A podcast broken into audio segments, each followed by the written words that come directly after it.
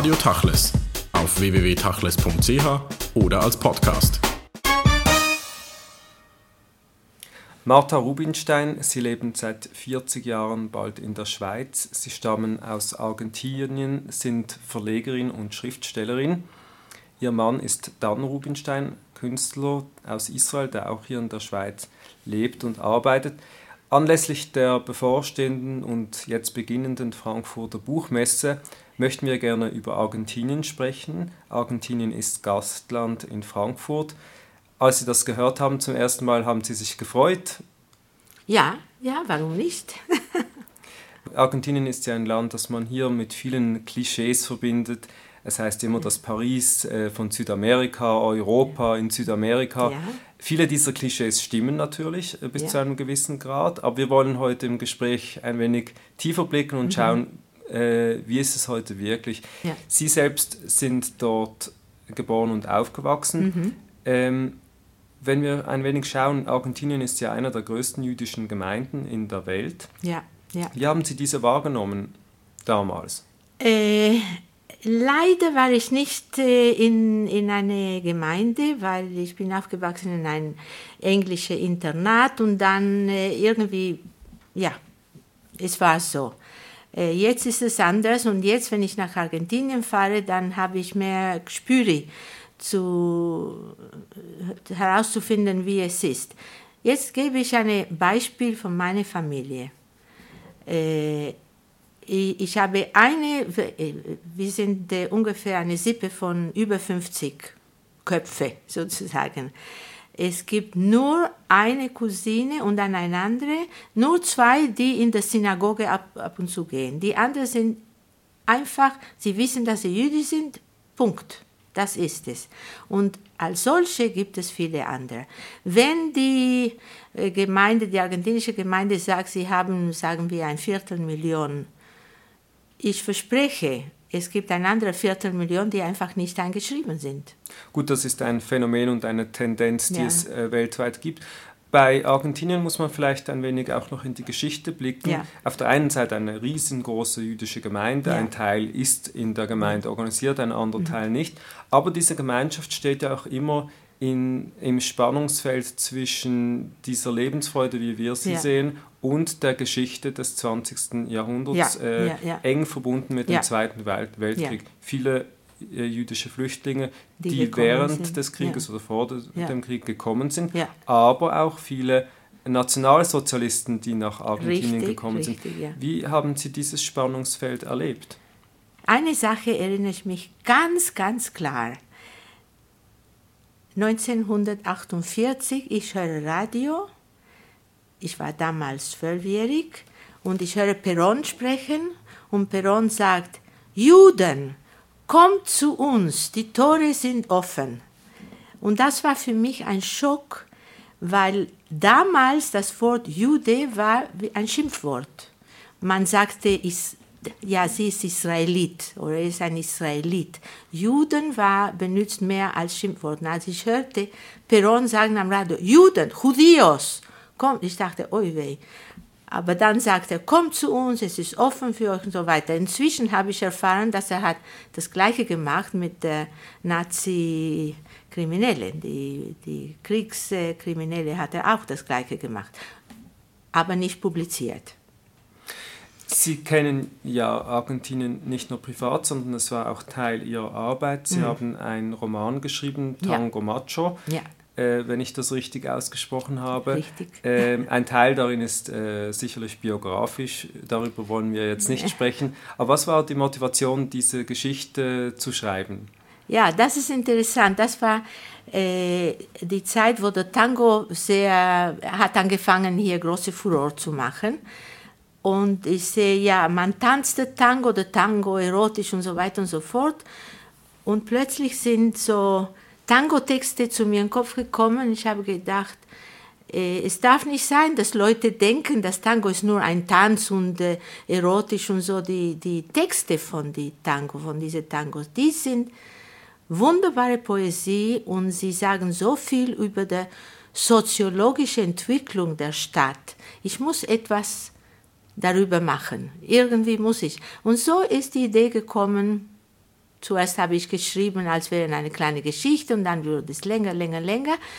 Und äh, ja, ich habe während äh, etwa zwei Jahre hat meine Familie zu Hause nur Tangos gehört.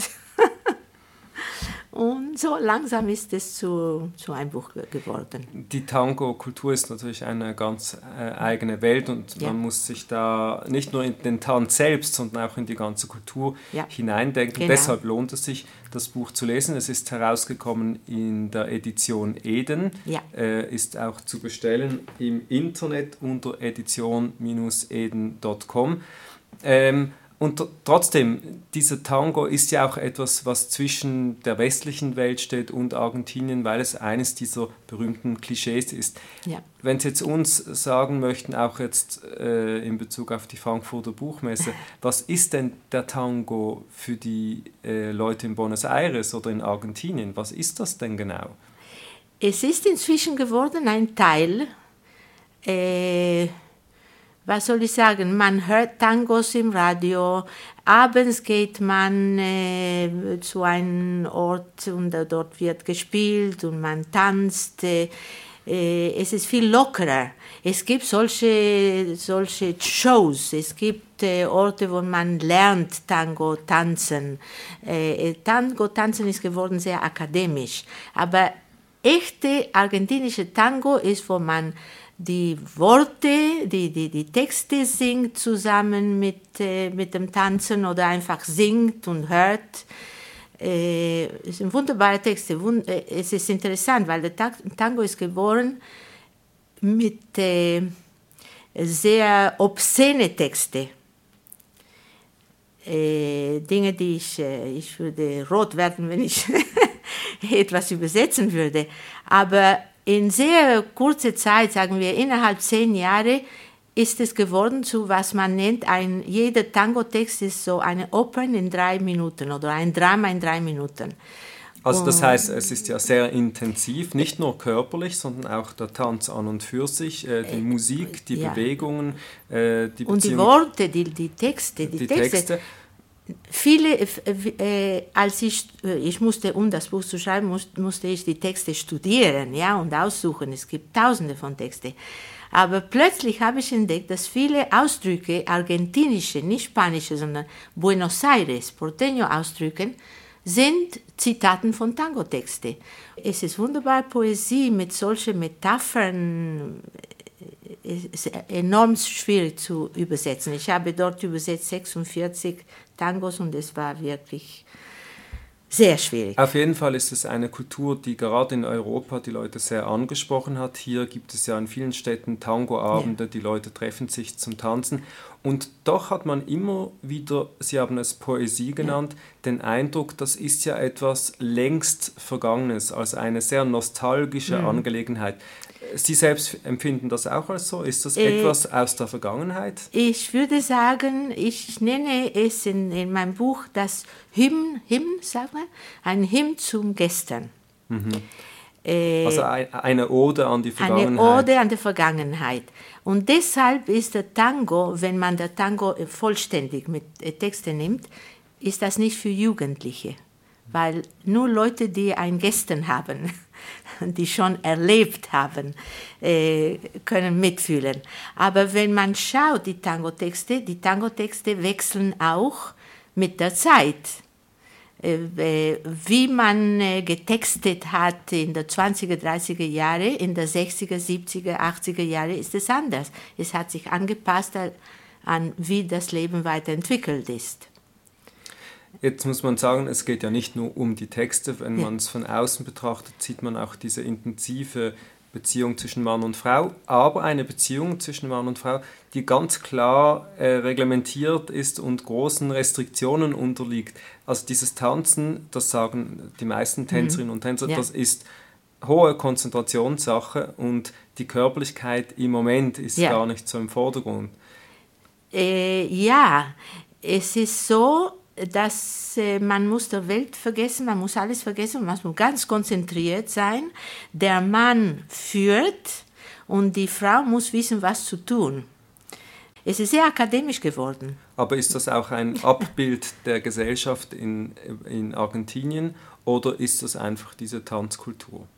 Ich glaube, die, der Tango im Ausland hat sehr der Tango in Argentinien beeinflusst, was der Tanz ist. Ich, in meiner Zeit, wir haben getanzt Tango, sagen wir ungefähr wie ein Foxtrot, plus äh, La Sentadita, wie man sitzt auf der Knie von dem Mann, so schnell, oder ein Achter macht man mit dem Beine, mit ein bisschen etwas anders, aber es war nicht so kompliziert wie heute könnte ich Tango überhaupt nicht tanzen. Und wo sehen Sie eine Verbindung dann letztlich auch zwischen der jüdischen Kultur und dem Tango? Es gibt ein Buch, der heißt El Tango Judío, das jüdische Tango. Da waren viele Juden, äh, die meisten haben Tango-Texte geschrieben. Übrigens ein äh, Rubinstein, Louis Rubinstein, hat nichts mit uns zu tun. Aber da waren vier Brüder Rubinstein, die haben sich damit beschäftigt. Sie waren Impresarios von Tango-Leute. Äh, und es war der erste, der Tangos aus, ausgedruckt und publiziert hat, war ein Jude, Julio Korn. Also es waren so, soweit ich weiß, waren keine, vielleicht waren einige jüdische Sänger, aber nicht von Renown, nicht äh, gekonnt. Äh, aber es waren viele Musiker und alle, außer die Rubinsteins, alle, die mit Tango etwas äh, gemacht haben, haben den Namen geändert, weil man hat denen gesagt, äh, nicht mit so einem Namen, bitte. man konnte einen italienischen Namen, einen katalanischen, einen baskischen Namen, aber nicht äh, also die Rubinsteins waren die einzigen, die treu geblieben sind an der Name. Ein Buch, das jetzt auf der Frankfurter mhm. Buchmesse mhm. vorgestellt wird, heißt Jüdische Gauchos, auch ein ah, weitgehend unbekanntes Thema. Ist ein altes Buch. Ist ein altes Buch, es wurde ja. jetzt äh, frisch übersetzt oder ja. neu bearbeitet. Ja. Äh, haben Sie jüdische Gauchos getroffen oder haben Sie Kontakte zu denen gehabt? Ja, das ist ein Spiel mit dem Wort Gaucho. Was, wissen Sie, was ein Gaucho war? Der Gaucho war der, der, der äh, der Sohn von einem spanischen Mann mit einer indianischen Frau. Und das war der Gaucho. Gauchos heute, man sagt, das ist ein Gaucho, weil er ist wie ein Cowboy, so, aber das, der Gauchos existieren nicht mehr. Das war eine ganz bestimmte Generation, die hatten diesen Freiheitsdrang der Indianer und der herrscherische Drang der spanische Mann. Alles mit dem Messer äh, erledigt, ja. Und die waren Cowboys sozusagen, aber äh, Cowboys ist das Näheste, die man sagen kann. Die haben gearbeitet aufs Land, selbstverständlich, aber das war eine ganz äh, besondere Typ von Mensch. Es gibt dies, das äh, berühmte Buch von äh, Hernandez, El, äh, Martin Fierro. Martin Fierro, der Name von ein Gaucho, und er erzählt seine Geschichte und so weiter. Es wurde übersetzt in alle Sprachen. In den letzten äh, Jahren und ja. vielleicht auch Jahrzehnten hat man ähm, Argentinien ja vor allem aus drei Gründen immer wieder zur Kenntnis genommen. Das eine war die Wirtschaftskrise ja, ja, vor einigen ja, Jahren, die dem Land sehr stark mhm. zugesetzt hat. Mhm. Das andere war der Anschlag auf das Amia Center, über das wir gleich sprechen wollen. Und natürlich das äh, Musical und dann den Film über Evita, Evita Perón und ihren Mann. Mhm. Beginnen wir beim letzten. Evita Perón und ihr Mann, auch eines dieser Klischees. Was bedeutet das für Sie? Und oh. Was soll ich Ihnen sagen? Sie haben äh, Argentinien in der Hand genommen in einem ganz bestimmten Moment und sie haben der, den, den Herzen von den Argentinien in der Hand gehabt. Sie hätten können machen Wunder mit diesem Land, aber sie haben nur gemacht für sich, aber manipuliert mit Sie, sie war eine schlechte Schauspielerin, sie wollte Schauspielerin sein. Ich habe einen Film von ihr im Video. Ganz schlecht war sie. Aber auf der Bühne des Lebens, Evita wusste, wie die Leute zu manipulieren. Ich erinnere mich so gut an diese Periode. Aber das heißt, ja. dieser Film, ja. den Madonna gemacht hat vor ja, einigen Jahren und das Musical von Andrew ich, Lloyd Webber, das ist eigentlich eine Evita Peron, die dort dargestellt wird, die das Ganze verklärt und die Realität gar nicht zeigt, sondern nur diese eine Facette auf der Bühne des Lebens und das Ganze, was Sie angesprochen haben, äh, den Niedergang der Gesellschaft nicht, nicht aufzeigt. Ja. ja, ja. Und alle Leute kommen raus vom Film oder vom Musical mit Oh, Don't Cry for Me Argentina und was sie echt wirklich war, das, das wird nicht wahrgenommen. Äh, es war eine schreckliche Zeit. Aber doch fragt man sich natürlich mhm. gerade in Südamerika, wo ja Argentinien nicht alleine steht für äh, mhm. korrupte Diktaturen oder äh, sehr ja. eigenwillige ja. Demokratien. Südamerika hat da eine, eine Tradition und auch Argentinien, obwohl man immer den Eindruck hatte, mhm. das ist doch irgendwo das Europa. Weshalb ist das so? Äh, Argentinien war Europa während einer sehr kurzen Zeit, in den 20er Jahren. Da war ein sehr guter Präsident, Irigoyen, und bei seiner zweiten Präsidentschaft, wenn ich mich nicht irre, das war 29, das ist wahrscheinlich die Zeit ungefähr, wo meine Eltern in Argentinien angekommen sind, äh, da war ein Militärputsch und das ist der, dieser Moment ist der Anfang von der Niedergang von Argentinien. Das war Militär, die Militär ist reingekommen, das war ein, ein nach dem anderen, bis Perón reingekommen ist. Aber es ist sehr interessant, weil ein Land kann eine ganz kurze, glorreiche Zeit haben und man kann nachher 100 Jahre leben im, im, in, der, in, in der Sonne von dieser glorreichen Zeit. Wenn man dort sieht, diese Gebäude von dieser Zeit, man sieht, das ist Europa. Sie, Sie sprechen es an, also diese Kultur der Vergangenheit. Ja. Und dann kam der Putsch und bis heute äh, oder bis vor wenigen Jahren ja. wusste man auch hier, wie viele Leute verschwunden sind, wie mhm. viele gefoltert wurden. Mhm. Ähm, wie haben Sie das miterlebt, diesen Polizei- oder Dikt äh, Militärdiktaturstaat? Äh, ich habe, wie gesagt, ich habe erlebt sehr stark die Peron-Zeit. Äh, und ich bin weggegangen während Ongania. Das war ganz der Anfang von was sich ins äh, Terrorregime äh, äh, gegangen ist. Zu Perons Zeit dürfte man nicht gegen die Regierung sprechen. Wir waren in der Schule, wir wussten, es waren drei, vier oder fünf Mädchen, die von peronistischen Eltern kamen und wir alle wussten ganz genau, was wir sagen dürfen, wann wenn diese Mädchen dort, man hat geschwiegen. Ja, man hörte allerlei Dinge. Es war in der Luft, aber man sprach nicht laut. Und trotzdem, Ihre Familie lebte in dieser Zeit in Argentinien. Sie waren oft da zu Besuch. Haben Sie das mitbekommen, die ganze... Die, äh, äh von, von der Diktatur später. Äh, jetzt ist es äh, beruhigt, aber die erste paar Mal, wir sind, wir, ich bin nach 15 Jahren zuerst in 82 und da war Galtieri Präsident. Und wir haben erlebt Demonstrationen für Brot und Arbeit. Brot und Arbeit geschriebene Transparenten, große Demonstrationen gegen Galtieri.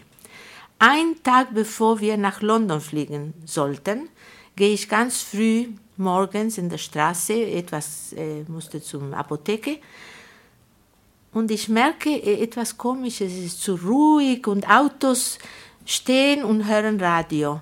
Und wenn ich in die Apotheke komme, haben Sie gehört, was passiert? Ich sage, nein, was ist los? Die, an, die Malvinas sind unser, die, Mal, äh, die Falkland Islands. Ich habe gedacht, oh mein Gott, ich habe euch gegeben 15 Jahre, jetzt gerade aber das war eine Euphorie. Galtieri ist geworden ein Held. Viva Galtieri, Galtieri, Galtieri. Gestern haben sie geweint, sie wollen Arbeit und Brot. Das ist die Masse von Argentinien. Man kann machen, was man will mit denen. Hoffnungslos. In den 90er Jahren gab es dann den Anschlag auf das jüdische ja. äh, Zentrum Mia. Ja. Ähm, äh, ein, ein soziale, eine soziale hm, Institution. Ja. 90 Menschen sind dabei ums Leben gekommen. Bis heute weiß man noch nicht genau, was die Hintergründe sind. Eine Spur führt in den Iran. In den Iran, ja. Ähm, das war zur Zeit von Menem. Von Menem, genau. Ähm, das hat die jüdische Gemeinde in in Argentinien ja. wahnsinnig erschüttert, erschüttert und ja, bis ja. heute, ähm, über zehn Jahre danach, ist, ist das ein äh, dramatischer eine, Zustand. Ähm, Sie waren hier in der Schweiz oder in, in der Diaspora sozusagen. Wie haben Sie das miterlebt? Ich habe sofort, als wir gehört haben, habe sofort meinen Bruder angerufen und er, er, er war im Büro sehr weit weg, sehr viele Kilometer weit weg. Er hat es gehört. Er hat es gehört. Aber was mir so geblieben ist, er sagte, aber warum hier? Wieso hier? Also ich glaube, er hat gesprochen im Namen von allen Juden. Was haben wir damit zu tun? Sie, sie konnten es nicht begreifen, weil ich meine, latente Antisemitismus ist überall, äh, das ist klar. Aber aktive Antisemitismus war nie der Fall, außer nach, ich glaube, es war nach dem Fall von Peron, war diese Taquara, das war ein extremistische, terroristische Dings, die, die haben agiert eher in die Universitäten. Äh, es waren viele Juden, praktisch alle Juden haben, oder sagen wir 80 Prozent von den Juden vielleicht haben in Universität und die Juden haben sich für soziale Änderungen engagiert und das äh, das hieß äh, Kommunismus sofort. Und die wurden äh, getötet oder, oder verletzt und so weiter. Das waren so einzelne Fälle, aber viele einzelne Fälle. Aber dass man eine Bom ein Bombenattentat, das, ich glaube, das war für die argentinische Gesellschaft in allgemein. Ich glaube, dass sind mehr Nichtjuden als Juden gestorben an dem Tag von der Armee viele Passanten und viele Nichtjuden, die dort gearbeitet haben und die Gebäude ringsum. Das war sehr traumatisch. Wir stehen jetzt äh, im Umfeld der Frankfurter Buchmesse ja. Und da stellt sich natürlich die Frage nach der argentinischen Kultur. Äh, wie haben Sie diese miterlebt und wie hat Sie diese geprägt? Ja, ich muss sagen, ich habe in keinem Land gesehen so viele Buch, Buchhandlungen, die haben so viel. Sie können schauen in einer Buchhandlung Bücher vor 50, 60 Jahren bis zu den letzten. So ein, äh, ein Vielfalt an Büchern. Sie gehen in der Subway, in der Untergrund. Und in jedem Untergrund ist ein Kiosk mit Büchern. Allerlei Bücher, Literatur, Weltliteratur übersetzt oder argentinische Literatur. Also ich erinnere mich, die Argentinier, das Schenken ein Buch äh, das ist ein, ein Land, die sehr, sehr konsumiert viele Bücher, sagen wir so. Äh, es gibt viel Musik, Kunst. Äh, es ist diese, die, die, die Mittelschicht, die Klasse Media, die, die Mittelschicht, war immer sehr kultiviert. Sehr kultiviert, sehr, sehr kultiviert, kulturell sehr kulturell organisiert und sehr kulturell Konsum und kulturell Kreativität. Und äh, was erwarten Sie jetzt, wenn Frankfurt äh, Argentinien als Gastland äh, an der Messe beherbergt? Soll das einen Durchbruch wieder geben für die argentinische Kultur? Ich hoffe sehr. Ich wünsche es mir sehr. Was könnte ja, denn Europa ja. von Argentinien lernen?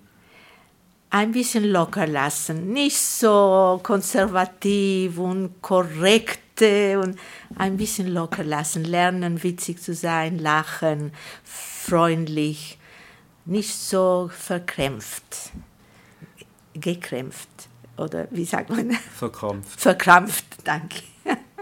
Martha Rubinstein, vielen Dank für das Gespräch.